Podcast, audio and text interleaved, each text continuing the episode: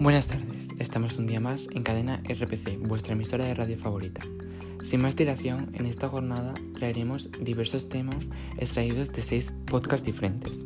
Antes de comenzar a reflexionar sobre la información que nos aportan dichos audios, me gustaría deciros que voy a orientar esta charla a la salud mental. Ahora sí, empecemos. Para iniciar voy a lanzar una pregunta que a priori parece sencilla de responder, pero a medida que avancemos os vais a dar cuenta de que no lo es. Y la pregunta es, como bien nos indica el título, ¿cómo te sientes? En primer lugar, Olga Novo nos habla en su libro Felicidad sobre la experiencia de la maternidad. Esto os hará preguntaros qué tiene que ver esto con nuestra salud mental.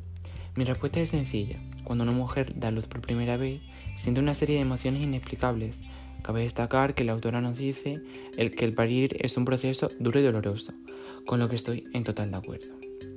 Pero desde mi perspectiva, cuando una madre siente por primera vez a su hijo o hija en brazos, le cambia la vida, es decir, el amor, el cariño, el respeto que siente ante esta pequeña criaturilla, le cambia el mundo, debido a que le importa más la vida de su bebé que la suya propia. Esto es lo que conocemos como la felicidad de una madre.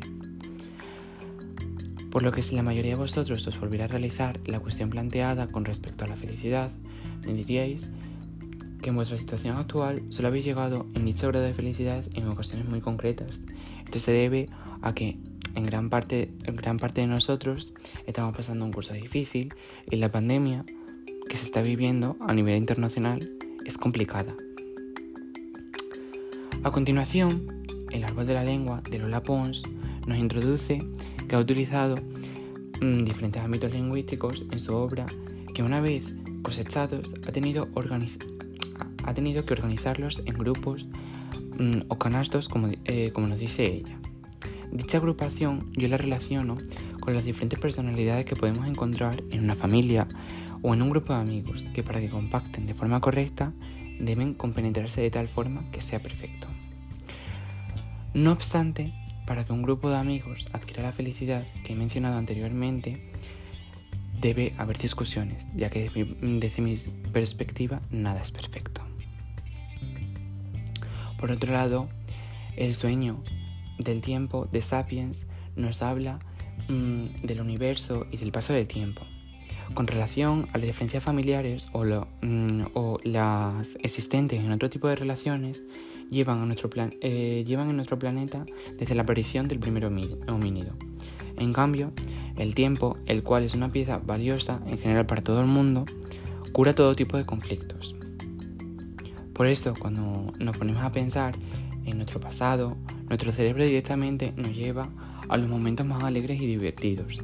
Esto se debe a que mm, nuestro subconsciente elimina los malos recuerdos y si este no los suprime es porque algo de ese momento concreto nos sirve para aprender o enmendar nuestros errores. Por otra parte, El infinito en un junco de Irene Vallejo analiza el presente desde el pasado. También nos habla del origen de la escritura, la aparición de los primeros relatos, libros, poemas, los cuales nos han ayudado bastante y no me refiero solo a que nos acerquen a la comprensión de una época concreta del pasado, em, sino de que gracias a ellos, a día de hoy, cuando nos encontramos mal por diversas razones, estos son un método infalible para evadirnos de lo que nos rodea y así no pagarlo con las personas que nos rodean. Por último, Anatomía Sensible de Andrés Neumann es un libro diferente, no es ni cuento ni ensayo, no obstante este dice que algo de ensayo sí que tiene. En el audio se menciona que hace mm, una crítica hacia el Photoshop eh, en los cuerpos. Este hecho es muy importante en la actualidad, ya que vivimos, por así decirlo, en un mundo lleno de mentiras. Digo esto porque estamos eh, rodeados de mil y millones de, influencers que nos hacen creer que existe el cuerpo perfecto, la cara perfecta, la vida perfecta, cuando en verdad es todo lo contrario. No existe nada perfecto. El mundo entero está lleno de imperfecciones. Yo soy imperfecto, tú eres imperfecto. Y eso eh, es lo que nos hace únicos e inigualables. Para concluir, he de decir que no hace falta estar bien, feliz, alegre, durante todo el tiempo ya que eso es imposible. Pero si pero sí, dentro de lo que cabe, cabe, debemos estar bien consigo mismo, ya que es muy importante para nuestra salud y para mm, la de los seres queridos que nos rodean.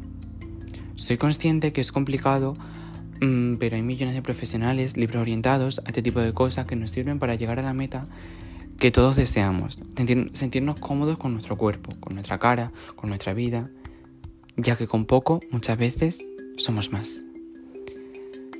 Espero que todo esto os haya servido y hasta la, hasta la próxima.